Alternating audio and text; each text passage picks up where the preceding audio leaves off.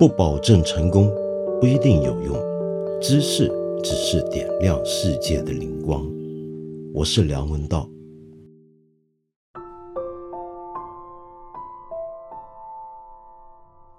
昨天收到消息，那是上午的事。余英时先生在美国普林斯顿郊外他家的寓所捐管大去。我整个上午都有点浑浑噩噩，不知道是什么样的心情。过去这么多年呢，好几次有师友介绍，呃，我去认识他，见他老人家。但是因为我一直不想去美国，那终于还是留下了这个遗憾。过去这么多年做节目，你知道，我们讲过很多老人去世的是一些我非常敬重的前辈走的消息。但是很少像这一次让我有这么难受的感觉，这是为什么呢？其实我年轻的时候见过于先生一次，那是他当年回到香港中文大学，他这个曾经担任过副校长的一个学校，回到这里做一次讲座。那那时候我去听过他的演讲，那那个年代啊，我们那一辈念哲学的人啊。跟他是有点隔阂的，那主要就是因为当年我们哲学系的创系之主唐君毅先生，跟他后来是有一点误会，那么使得我们有这么一些比较老气的学生呢，也都对他的很多讲法，特别是关于中国儒学的讲法，有点不能完全接受。那是一个很典型的学历史的人跟学哲学的人之间的一些的分歧。那么那个时候，我其实说实话是不能够欣赏他的学问之广大精深，更重要的是不能够认识到他的情怀与精神的。但是越到后来，我越来越崇仰他，直到现在，我觉得他真的就是泰山北斗。这是我们已经用烂掉的话，但是对我而言。我今天说秦于先生是北斗的时候，那意思就真的是在这漫漫长夜，头顶扬起，你觉得自己很孤独，觉得四下无人，远方的情况看不清楚的时候，你往天上一看，那里有一颗星还在物质的闪闪发亮，那就是余英时先生。如今长夜中最后一根蜡烛吹熄，这就是我的感受。然后中午我在讨论今天做什么节目的时候，我很自然的竟然问了：那能不能讲于先生的事儿呢？一出口我就觉得自己好羞耻。这是为什么呢？这是因为我以为这几年谈于先生已经成了禁忌了，尤其在今天。呃，我还记得好像是快十年前的事儿了。有一回我在海外，收到外国媒体的联系。说想我谈一下，就是关于传闻我们有些朋友的书籍被禁的消息。那我记得当时名单上还有许知远兄啊，还有韩寒啊，还有谁我忘了。那么里面赫然就有着余英时先生的名字。那么后来当然被证实啊，这并不是一个很准确的消息。但是当时我记得我是这么回答那些记者。就说我这辈子从来没想过，我的名字居然能够跟于先生列在一条消息里面，这是我此生莫大的荣幸。那么，但是到了现在，我竟然会说，我们可以在八分这个节目讲于英时先生吗？嗯，于是我就本能的再去一个其实我不大愿意上的一个媒体，那就是。微博上面看看于先生去世的消息后面的报道怎么样？结果自首的一条报道下面，呃，排头几位的一些的很多人回复点赞的评论是这样的，其中一句是：“中国人还是美国人？要是美国人，麻烦以后别发了。”哼，问得好，中国人还是美国人？中国人，我们来说一下什么叫做中国人，什么叫做中国史，什么叫做中国史学家，什么叫做中国知识分子，或者于先生更喜欢讲的，我也非常赞同的，中国知识人。用我们古话讲，那是读书人，那就是士。到底什么叫做士？在中国历史上，我一直觉得，在过往将相对于西方或者其他地方，我们知识分子或者知识人最突出的一个标识，就是做历史的人。从孔子以来，中国的文人士大夫，呃，莫不以参与修史或者在日常读史当成是一件经国大业。但是做历史这件事情是非常非常不容易的，特别是到后来有官修史学之后，记不记得前阵子葛剑雄教授的一些言论引起的争议？没错，历朝历代的史学，官修史学多半都要有着支持当时的政权以及配合政权需要的一个情况。如果违背了这一点，那么遭遇甚至可以是相当凄惨的。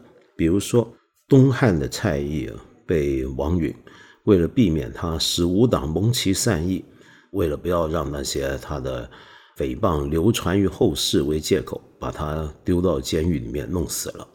吴国的韦昭因为坚持不愿意为孙告的父亲做本纪，而被抓杀头。我们再来看看前秦的苻坚了，因为史书记录了他的妈妈跟李威苟且的事情，于是进焚国史。北魏的拓跋圭国史里面呢，因为有人写了鲜卑拓跋他们祖先曾经破灭国家的事情，而干脆杀掉了所有的修史的史官。在这个情况下，绝大部分的史官，绝大部分的知识分子。顺应时局，那都是自然不过的。正如古往今来的许多的大诗人、大文豪啊，其实我们今天看很多文人写的诗词，呃，我们看到的其实只是一少部分，绝大部分当时写的是什么？你知道吗？其中一种就是颂圣诗，就是歌颂皇帝圣明、歌颂盛世的诗词。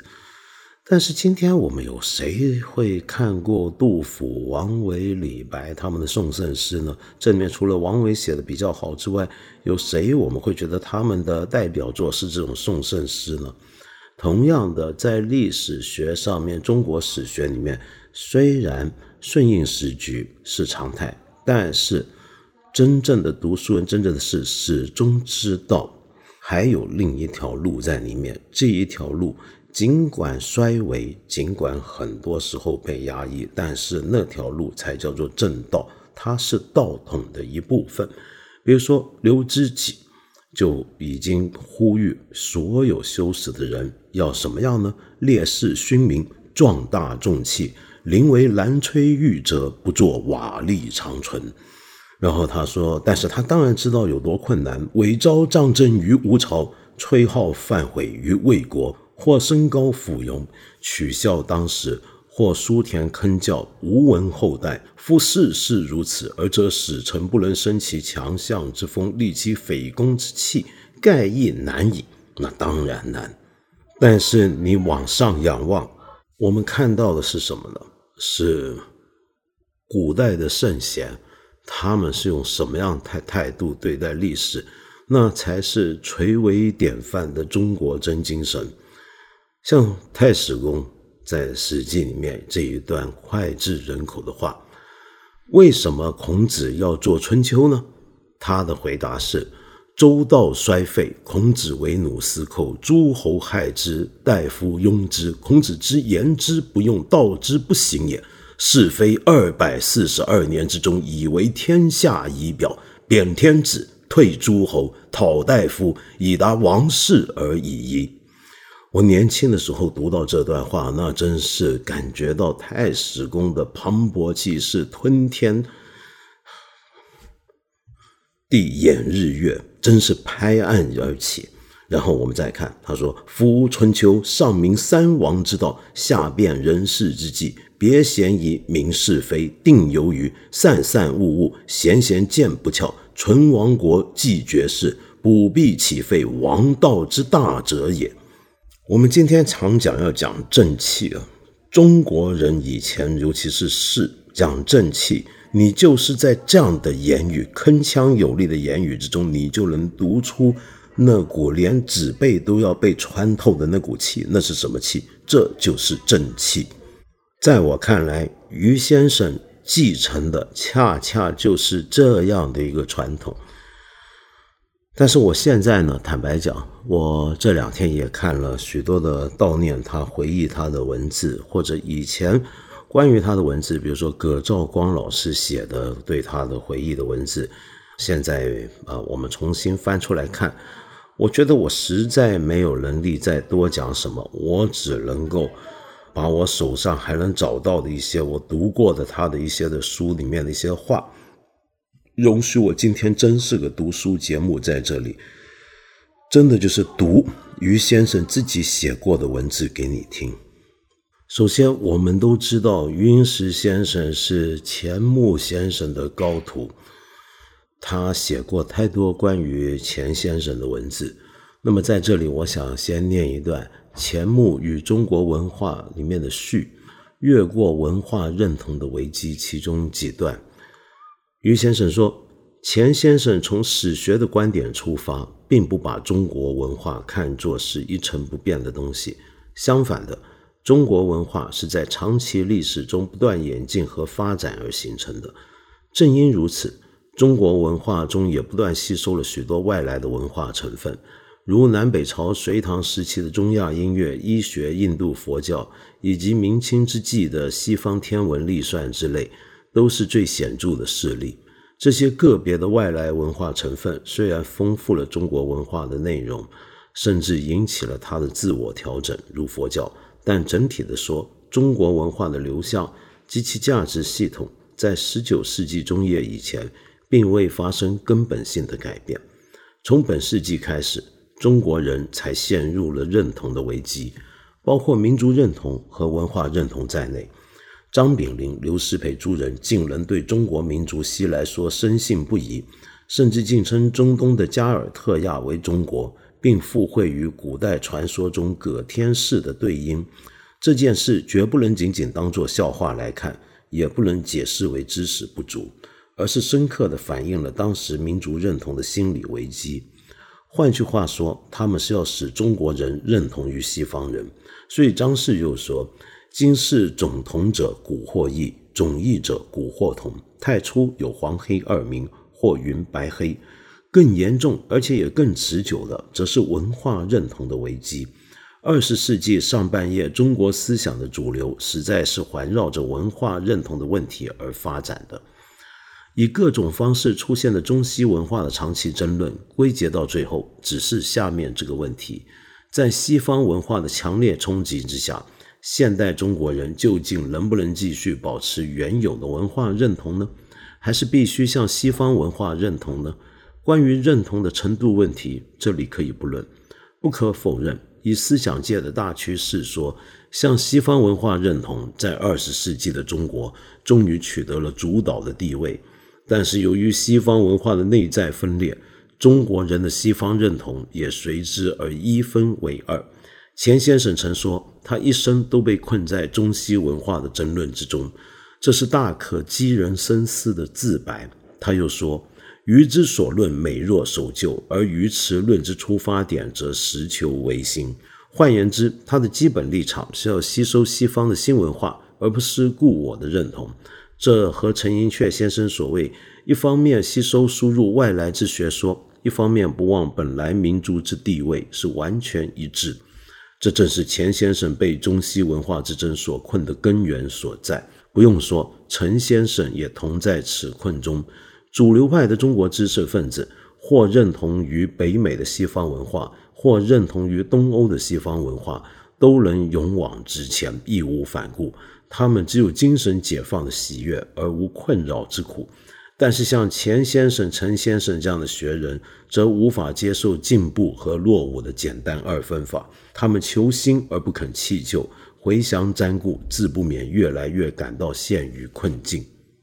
然后，在中国文化危机及其思想史的背景里面呢，于先生又说，辛亥革命以后，知识人思想的激进化一天比一天快，所以新思想家不过两三年便变成旧思想家了。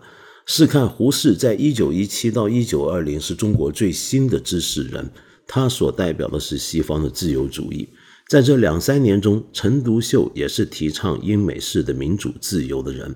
但是，一九二一年中国共产党成立，陈独秀在思想上已跑在胡适的前面，变成马克思主义者了。他已抛弃了资产阶级的旧民主、旧科学，追求辩证唯物主义的新科学和无产阶级的新民主了。胡适在新一代的知识人的心中，则已成为守旧落伍的人了。在一九二七年以后，甚至国民党的吴志辉和胡汉民也说胡适是反革命了。从此以后，革命成为中国知识人心中一个最神圣的观念。上帝、天、祖先、道德都可以反对，但是没有人敢反对革命。思想的激进化导致革命的神圣化，革命则必须依靠暴力。只有革命的暴力，才能扫清中国文化和传统社会。然后再依照西方最新的真理，在中国重建一个十全十美的社会，这是一九四九年中国大变革的思想背景。一九四九年以后，中国传统的民间社会整个被消灭了，私有产权消失之后，现代的公民社会已没有可能出现，因为公民社会只能在传统民间的社会的基础之上，才能逐渐的自然的转化出来。中国传统的文化价值就因此发生了边缘化的情况。然后于先生又说：“简单的说，为什么后来会有这样的发展呢？我想和边缘化有关。第一是中国在十九世纪中叶以后，忽然从东亚文化的中心变成了世界文化的边缘，这是中国知识人在心理上所不能接受的客观事实。”为了重新回到中心，知识人不断努力向西方寻找真理，因为他们深信世界文化的中心已移至西方，只有从西方取得最新的真理，才能使中国回到世界的中心。第二，中国知识人在现代也已从社会中心一步一步向边缘移动了。一九零五年科举制度废止以后，知识人已不能像传统士大夫那样隐居于社会的中心了。知识人的边缘化使他们不再具有以前士大夫的社会责任感，他们急于改造中国社会，却又看不见效果，于是越来越和社会脱节。只有一方面拼命向西方寻找最新最激烈的思想来促进的社会变革，另一方面则为全力攻击传统文化和社会，以扫除变革的障碍。他们身在边缘，因此可以丝毫不顾及思想的社会后果。最后，那么这个后果是什么呢？那么加上后来的革命造成的一切，于先生认为，但是以破坏中国文化传统起家的边缘人集团，仍然不能认同于中国文化，也不能认同于西方文化的主流，于是，在精神上形成了空虚的状态。所以，我想刚才这段背景啊，就是于先生。后来纪念他的老师钱穆先生的时候，有一句话。那么这句话，我们今天也常常可以用来形容于先生自己。那是什么？一生为故国招魂。为什么要招魂呢？到底什么叫招魂呢？这个招魂，就是刚才我说的这样的一个文化危机时刻的背景下发生的。那么，但是我们来先来讲一讲什么叫做招魂。招魂这件事情啊，其实在于先生早年的名著《东汉生死观》，后来他的补记文字里面就有过很好的一段很简要的，我们大家都读得懂的一段描述。他说，在汉代有一种重要的丧礼，称为复，即招魂，这是为刚死的人举行的系列仪式中的第一种。《周礼》《仪礼》和《礼记》对复礼均有记载，是一种非常复杂的礼仪，但描述却很简略。一旦有人死了，复者通常是死者的一位家属，带上死者的一套衣服，从东边屋檐爬上屋顶，面朝北方，挥舞着死者的衣服，并大叫其姓名：“啊，某某某，回来吧！”重复三声后，复者抛下衣服，地面有人接住。并将衣服盖在死者身上，随后，负者从西边的屋檐下来，复礼就此完毕。据汉代经学家郑贤的注释，复礼的目的是招魂复魄。事实上，这个仪式表达了信仰：当魂与魄相分而离开躯体，生命就到了尽头。然而，当死亡突然降临，活着的人难以想象，他们所爱的人真的永远了，离开了他们。他们先是假设的魂的离开是暂时的，如果能将离去的魂换回，那么死者就能复活。只有当复礼没有达到目的时，才宣布为死亡。尸体随后被放置于他或他房间的床上，盖上称为“五”的裹尸布。钱先生一辈子为故国招魂的前提就是这个样子：故国已经死了吗？中国怎么可能就死了呢？到了于先生的年代啊，他要看到的东西可能就更加凄惨。那么，当然钱先生在世的时候也已经看到了，那是一个什么样的时代啊？我先做一个简单的背景，这里我实在忍不住要补一下我自己的一些的啊，我想说的事情，就是我在二零零六年的时候写过一篇文章，后来也收录在我自己的一个小书里面。那这篇文章呢，讲的就是历史这种中国式的宗教是怎么样衰亡的。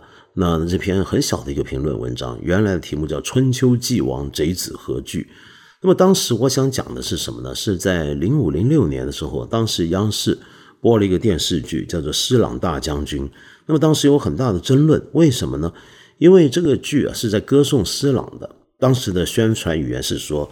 他率军攻克郑成功后人治下的台湾，维护了民族的统一、神圣领土的完整。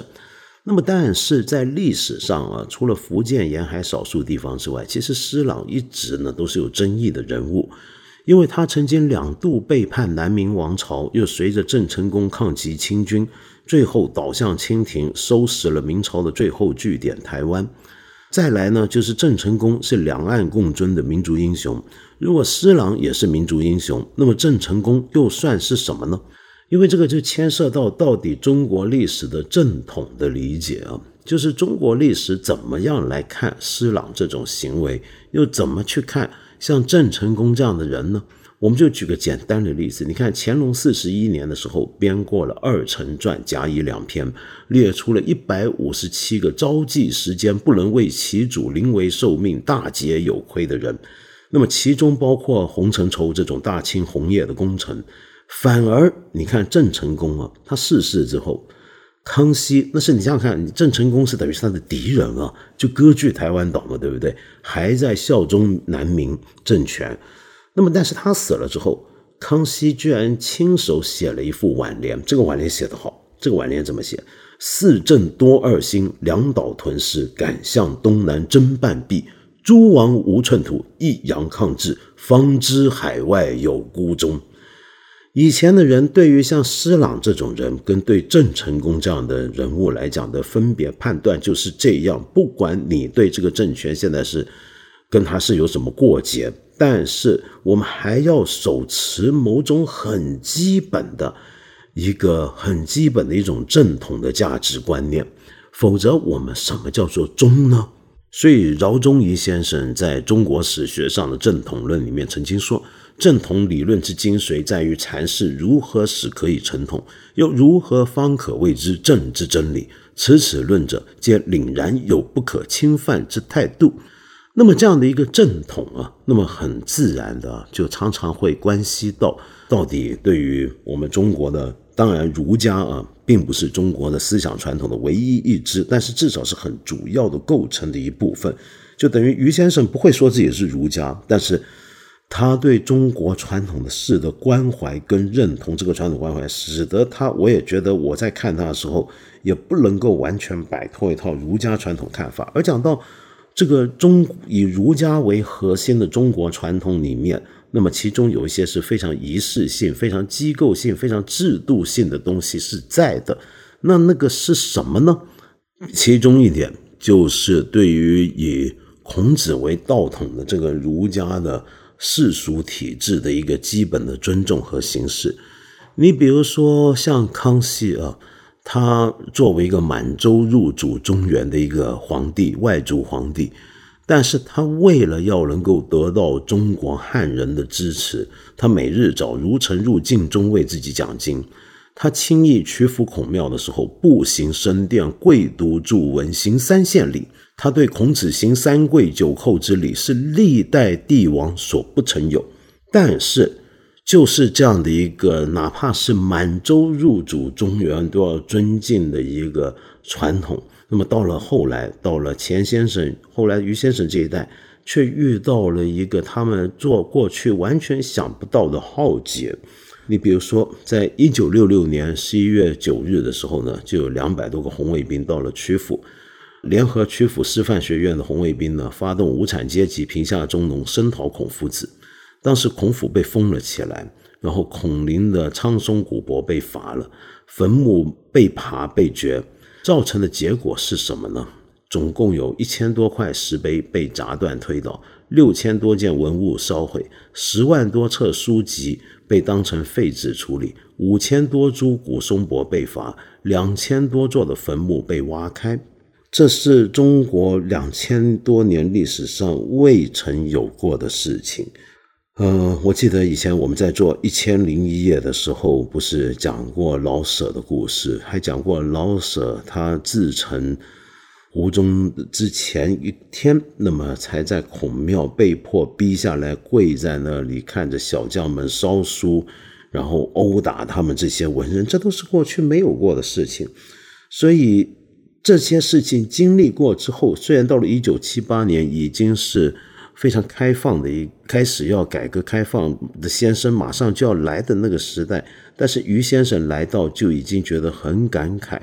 他看到这个情况，他看到这样的一个后果所留下来的那个时代，是他一个不能够理解、不能够再认识的一个时代。他当然觉得分外难过，而且就像他的老师或者他们之前的一辈的史学家一样，会觉得这些东西可能是。这是一个外来的东西造成的，而不是中国本身的阵痛，会不会是这样子呢？这就是一个问题。于先生自己在他散文集《我的中国情怀》里面的序曾经这样子回忆，他说：“一九七八年十月，我第一次回到中国大陆，离开出国的时间已整整二十九年了。从东京飞北京那几个小时，心情真是有说不出的激动，那正是我的中国情怀全副流露的时刻。”但是飞机降落在北京西郊，萦回在我的脑际却是丁令威化鹤归来的神话。那时我才真正体会到“城郭如故，人民非”的意思了。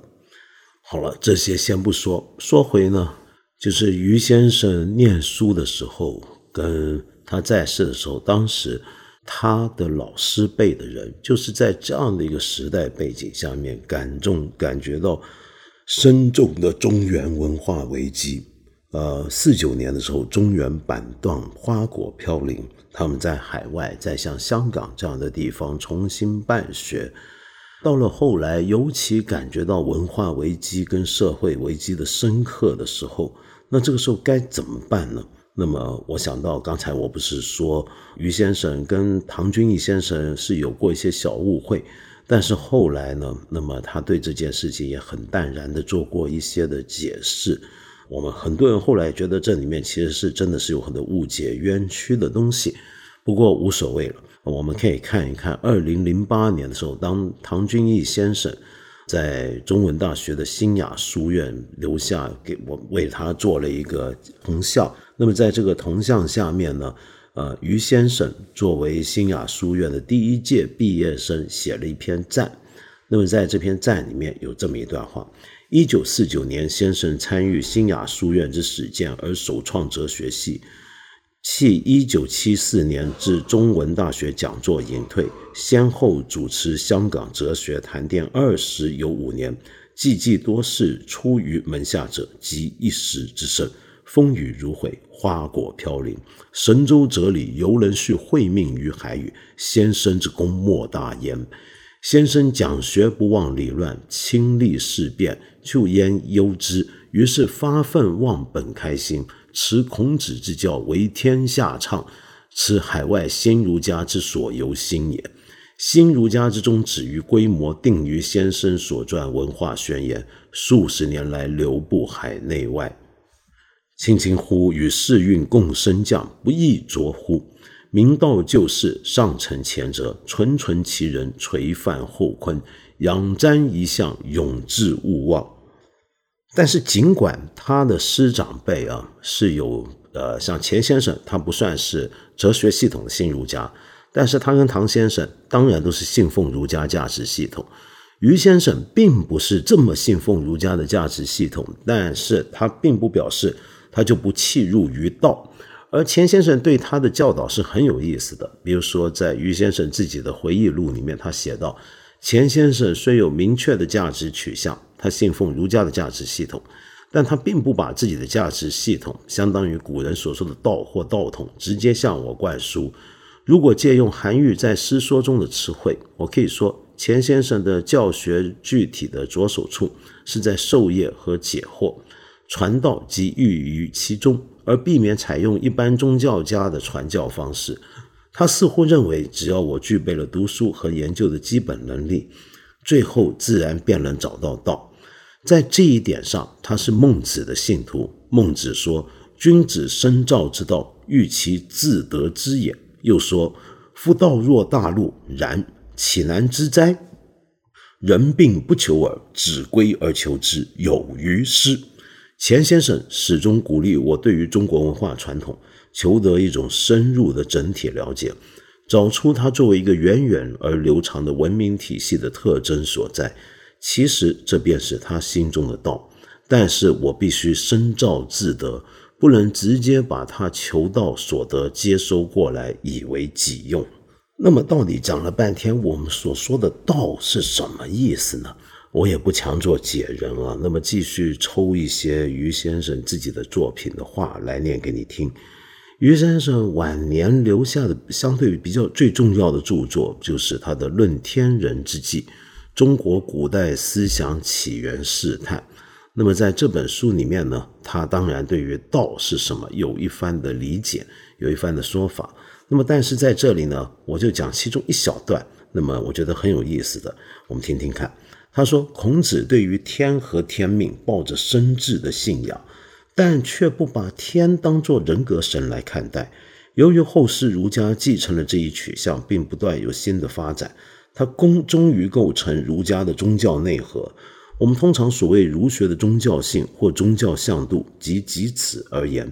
也许有人会疑问：人格神的天或上帝，既非孔子的信仰所在，他对于天和天命所显露出来的深挚宗教情感，又从何而来呢？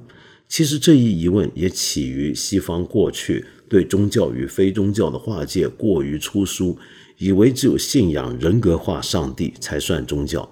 现在有人指出，今天无数不信人格化上帝的人都说，他们的宗教信仰的深度绝不在一般教徒之下，因为他们深信宇宙中有一股力量比我们伟大的多，使我们不能不心崇敬的宗教情感。最著名的例子则是爱因斯坦，他相信宇宙不仅仅是由一套基本物理规律组织起来的，另外还有一个超越而又客观的价值遍布于宇宙之中，但并不是人格化的上帝。他说，对于这一超越价值的信仰，使他可以加入千进宗教人的行列而毫无愧色。在这一个现代情形的对照之下，孔子不信天是人格神，却仍自信天命在身，承传着。道的传道的人间重任，便丝毫不足诧异了。我之所以特意揭示孔子的独特宗教取向，是因为他的传道的使命感的源头在此。通过先秦儒家的传承，这一使命感最后传播到后世士阶层之中。《论语·泰伯》曾记曾子曰：“士不可以不弘毅。人重而道远，人以为己任，不亦重乎？死而后已，不亦远乎？”这是曾参决心参道的证词。孟子自称所愿则学孔子，在使命感这一点上，他更是学得十分道家。他说：“夫天未欲平治天下也，如欲平治天下，当今之事，舍我其谁也？”这明明是文王寂寞，文不在之乎？天下有道，秋不与义的精神之重现。至于天将降大任于世人，云云，则尽人皆知，不必争言了。此下两千多年间，事在危机关头，往往表现出一种承担意识，而此意识的后面，则必有天的信仰为之支撑。验之往史，历历不爽。但是这样的一个传统啊，尤其是儒学上的这个传统，我们知道后来发生了很大的变化。比如说到了汉朝的时候，汉武帝的时候，把儒学定于一尊嘛。那么这是一个很奇怪的事情，但是这个事情其实反过来也对儒学的后来的变形，成为后来我们所说的中国传统王朝国家里面的官方意识形态就有很大的关联了。在汉代的这个变化，那么这个变化里面的其中一方面的性格呢，于先生在他一九七五年的一篇很有名的文字《反智论与中国政治传统》里面。把它称之为儒学的法家化。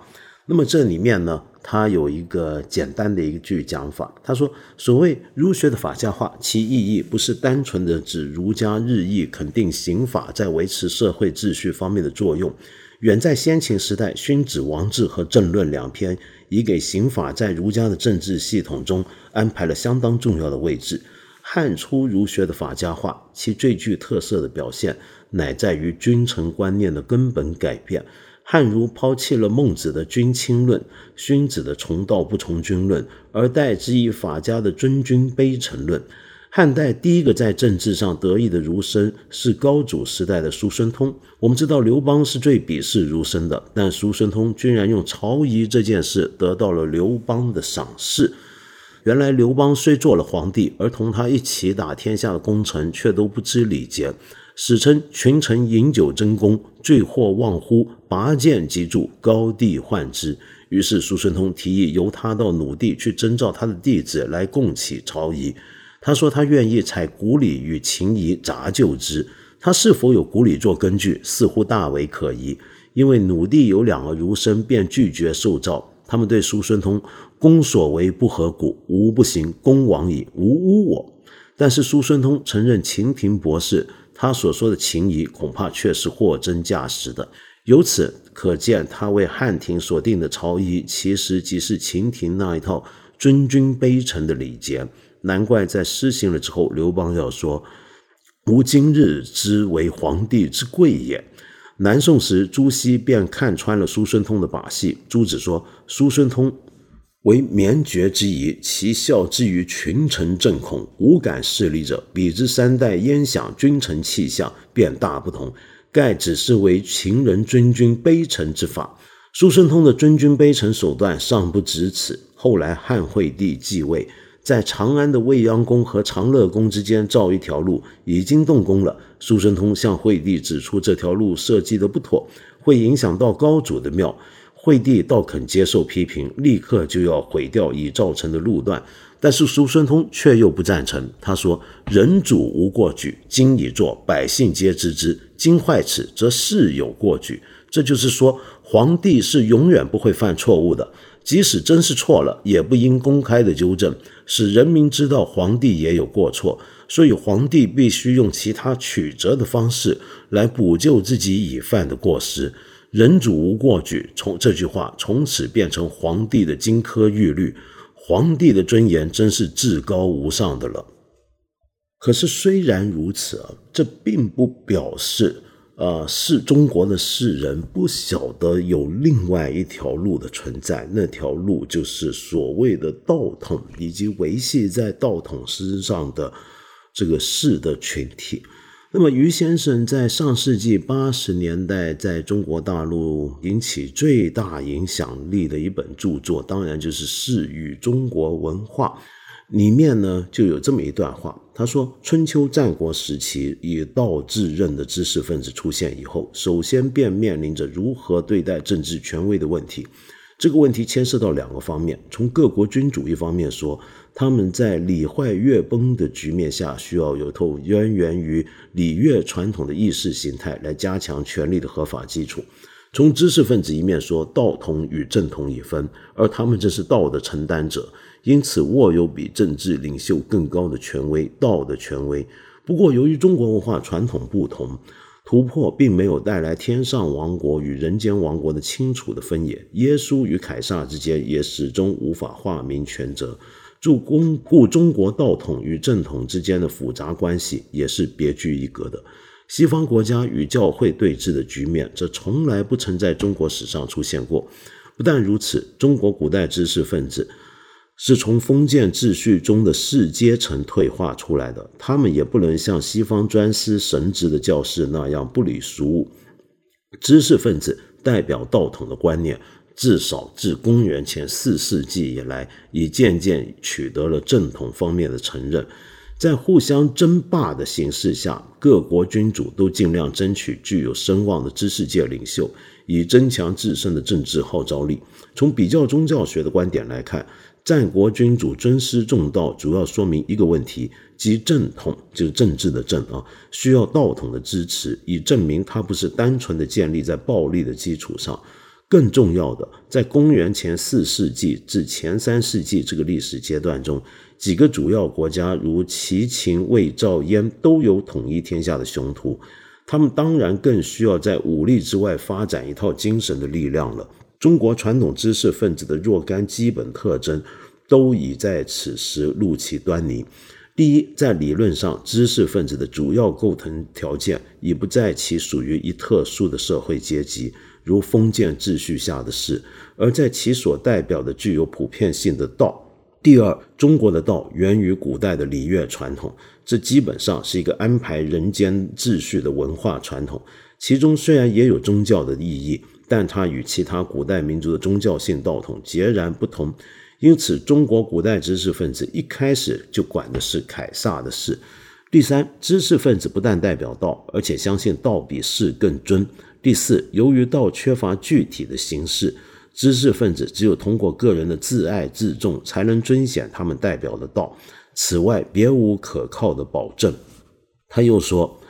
中国的道以人间秩序为中心，直接与政治权威打交道。另一方面，道又不具备任何客观的外在形式，弘道的担子完全落到了知识分子个人的身上。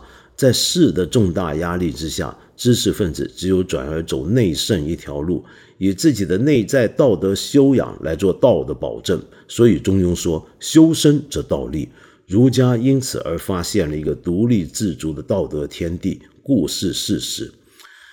今天中外学人啊，往往是士或士大夫为学者、地主、官僚的三位一体，这是只见其一不见其二的偏见，以决定论来抹杀士的超越性。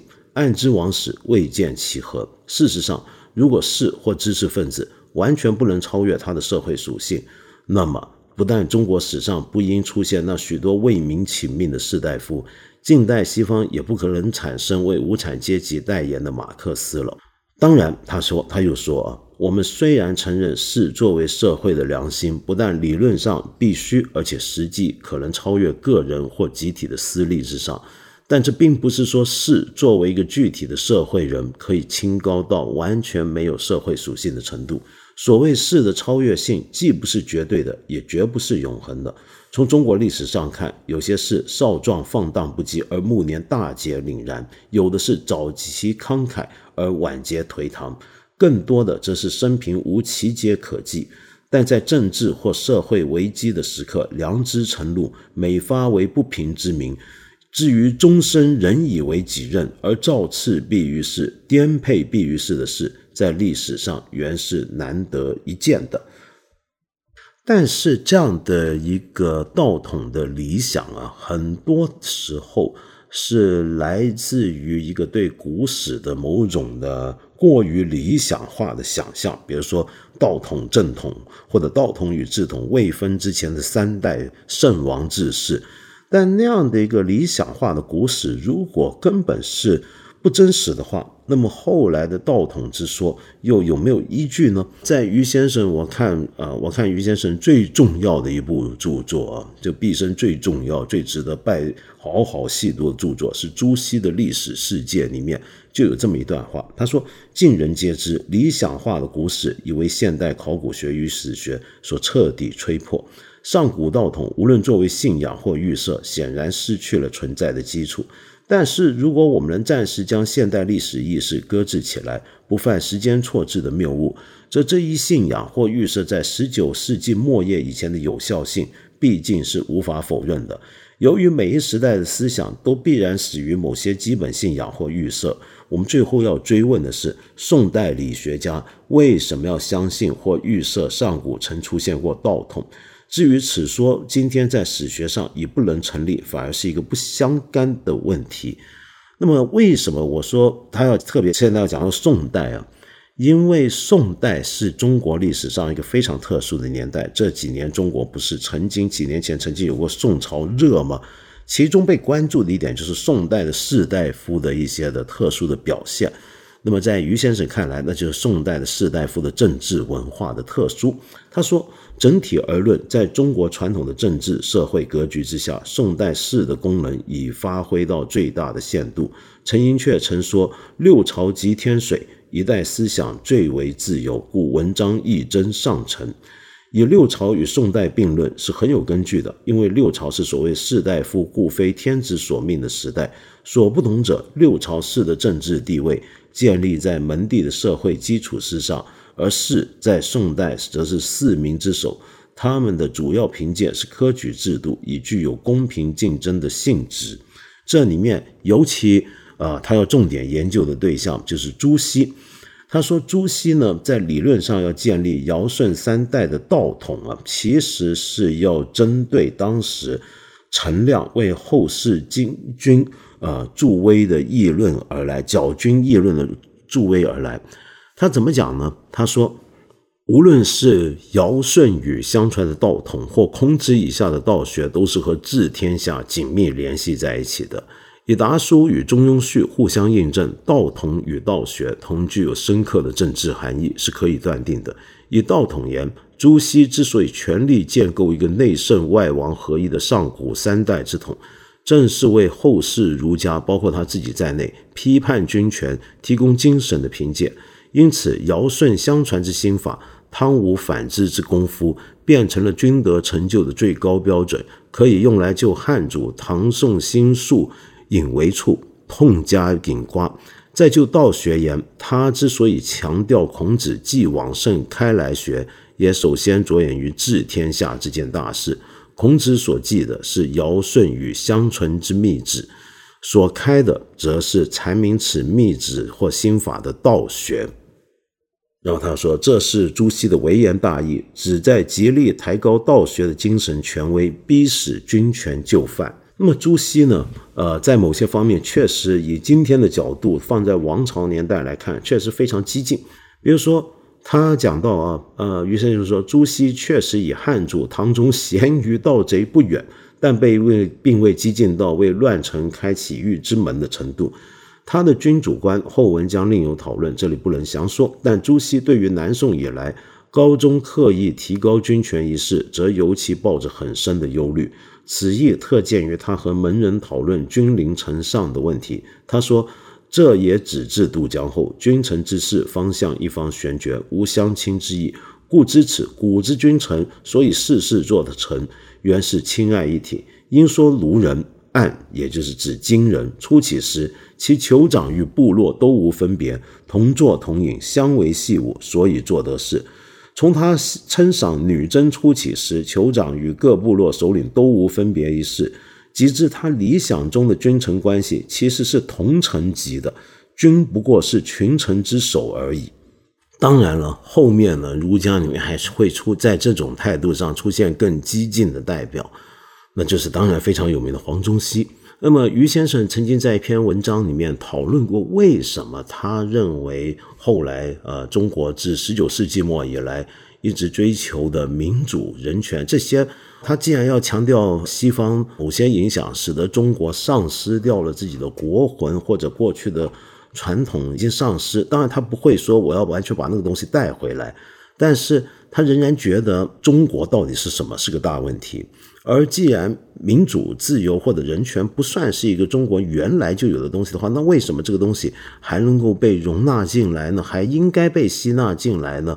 那么他就在一篇叫《民主人权与儒家文化》的文章就批判了，就是亨廷顿非常有名的讲法，就中国古典儒学及其在朝鲜、越南、新加坡、中国台湾以及日本的派生物，都强调集体高于个人，权威高于自由，责任大于权利。儒家社会缺乏个人有权对抗国家的传统，对个体权利容忍的限度是，他们是由国家创造的，和谐与合作优先于分歧和竞争。维护秩序和尊重统治者是核心价值观。集团党派观念的冲突被看作是危险的和非法的。最重要的是，儒学将社会和国家合为一体，没有给可以平衡国家的自治社会制度提供合法性。事实上，儒家社会和受儒家影响的社会并不欢迎民主。于先生是非常不能够接受这样的讲法。然后呢？于是他又提出了从他这种理论的路子来讲，呃，最有代表性的就是刚才我说比朱熹更进一步的黄宗羲。他讲，作为对孟子传统的继承，黄宗羲发展了“人民是政治权威终极来源”这一命题。用他的话说：“古者以天下为主，君为客。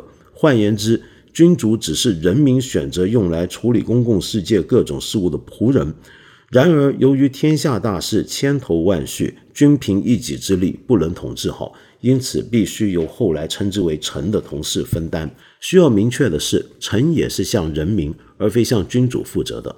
但是，令黄宗羲沉痛的是，所有这些政治原则在秦统一中国后被颠倒了过来。从西元前二百二十一年起，历代皇帝占据了君的地位后，就把整个国家当做自己的私产。结果是，不但人民成了奴仆，遭受君王反复无君主反复无常的剥削和压迫，连大臣也成了君主的私人仆役。简言之，中国的政治世界已经被颠倒太久了。黄宗羲写《明一代访录》的目的非常清晰的，就是要纠正这一个错误的秩序。其次，黄宗羲把儒家政治批判的传统发展到了更高的水平，在学校篇中，他强调。儒家的学校必须同时发挥政治和教育双重功能。除了培养学者官员外，学校应该是一个可以公开发表政见的政治批判场所。当学者们轮流主持对时政的讨论时，皇帝和大臣应当定期像学生那样坐在太学中认真倾听。黄宗羲论证道：这样做是有必要的，因为皇帝以为是者未必皆是，以为非者未必皆非。他不必自己决定对错，而应该与学校之事共同决策。当然，这样的思想并非是皇室发明的。子曰：“天下有道，则庶人不义。”这句话的意思非常清楚。当皇帝的统治有失误时，即使一个普通人也有权批评。那么，当然这些事情呢，呃，在历史上这种讲法并非常轨，更多的时候我们见到的是另一种情况。那么到了后来呢？那么情况当然就更不一样了。我们来看一下于先生呢一部非常有名的著作，就是陈寅恪晚年诗文释政里面的这一段话。他提到陈先陈寅恪先生发奋要表彰历史上有才能、有志节的奇女子，因此他断定《再生缘》的作者滕端生是当日无数女性中思想最超越之人，但已无与男性竞争之机会。因此，心中最感不平。对于柳如是的才学，他更是赞不绝口，称之为不世出之奇女子。但就反面说，他则刻意以女子的奇才异节，反衬出他对男性读书人而以妾妇之道自处者的极端鄙视。他一九五二年，他有《男旦》一诗云：“改男造女太全心，局部精华旧绝伦。太息风流衰竭后，传新翻世读书人。”当知识分子纷纷响应改造的号召，一个个都变成戏台上扭扭捏捏的男旦，甚至也有人想对他进行同样的改造啊。那么有了这段记载，那么他就接下来讲中间一些记载。有了这段记载，他晚年研究红妆的反面意义便毫无可疑了。那陈寅恪先生呢？我们之前提过，就是在于先生眼中。是另一位跟钱穆先生一样，就是非常想要力争这个中华文化的传统的保留，跟他自己的尊严，抗拒那种简单的中国就是落后，西方就是现代的想法的这种二元对立的人。但是同时也都说明这两位都不排斥所谓的一些的现代的西方的价值观。那么这里面的矛盾是不是存在呢？又该如何调和呢？